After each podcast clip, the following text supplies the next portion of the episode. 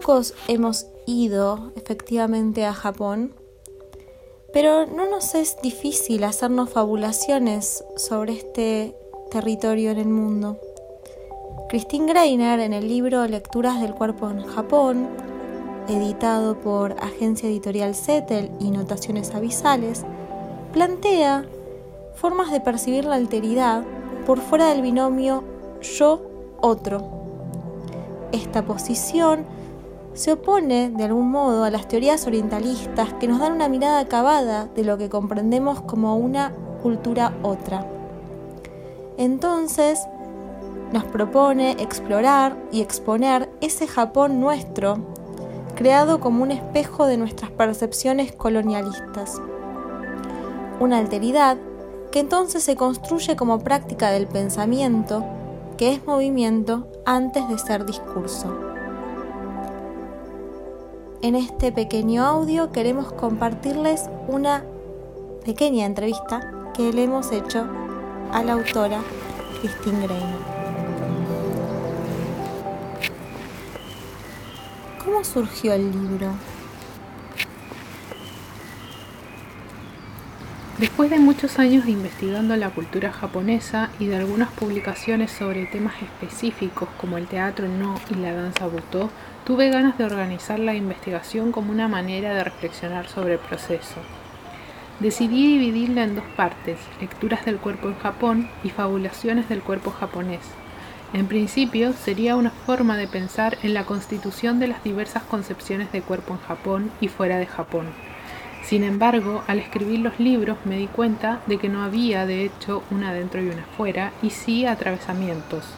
A mi modo de ver, los libros son acerca de esos atravesamientos y dislocamientos que hacen pensar singularidades del cuerpo y no identidades listas y estereotipadas. ¿Cómo fue el proceso de recolección del material? Fueron muchos años para recolectar los materiales sobre todo porque no se trata apenas de bibliografías académicas y narrativas escritas, sino también de espectáculos, películas, obras ficcionales y conversaciones.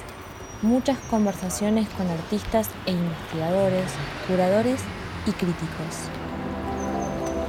¿Cómo te moves en el libro entre lo personal y lo objetivo?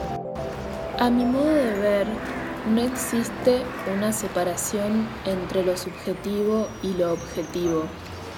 Justamente los libros intentan actuar en las zonas de indistinción. Siempre tienen perspectivas y respetan los acontecimientos, aunque no sustentan una objetividad absoluta. ¿Qué es para vos el japonismo y cómo huir o convivir con él? El japonismo fue un movimiento que posibilitó el ejercicio de crear puntos de vista para que artistas y pensadores no japoneses pudieran observar la cultura japonesa y a sí mismos bajo otras perspectivas. ¿Cuál era tu idea de la alteridad en el momento de escribir el libro? ¿Cómo fue mutando a partir de él? Yo no tenía una idea clara sobre la alteridad. Esta nació de la investigación cómo surgió la idea de colocar fragmentos poéticos al comienzo de cada apartado. Son notas de viaje que para mí ayudan a percibir poéticamente de qué estoy hablando y sintiendo.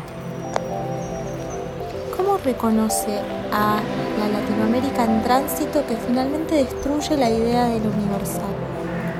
No creo que esté a la altura de hablar de Latinoamérica porque cada país tiene realidades diferentes, aunque tengamos trazos comunes como los vestigios coloniales que aún nos marcan profundamente, las dictaduras militares y las dificultades para lidiar con los estereotipos que nos caracterizan como pueblos exóticos frente a aquellos que no nos conocen. No obstante, de manera general, la idea de universal no tiene sentido para mí, tengo un desinterés por las ideas universales, prefiero pensar en las singularidades en la búsqueda de encuentro con la diferencia. Para más información sobre dónde comprar el libro Lecturas del Cuerpo en Japón y sus diásporas cognitivas de Christine Greiner e información sobre nuestro proyecto Notaciones Avisales nos pueden encontrar en nuestra página web notacionesavisales.com, en Facebook y en Instagram como arroba notaciones avisales. Muchas gracias.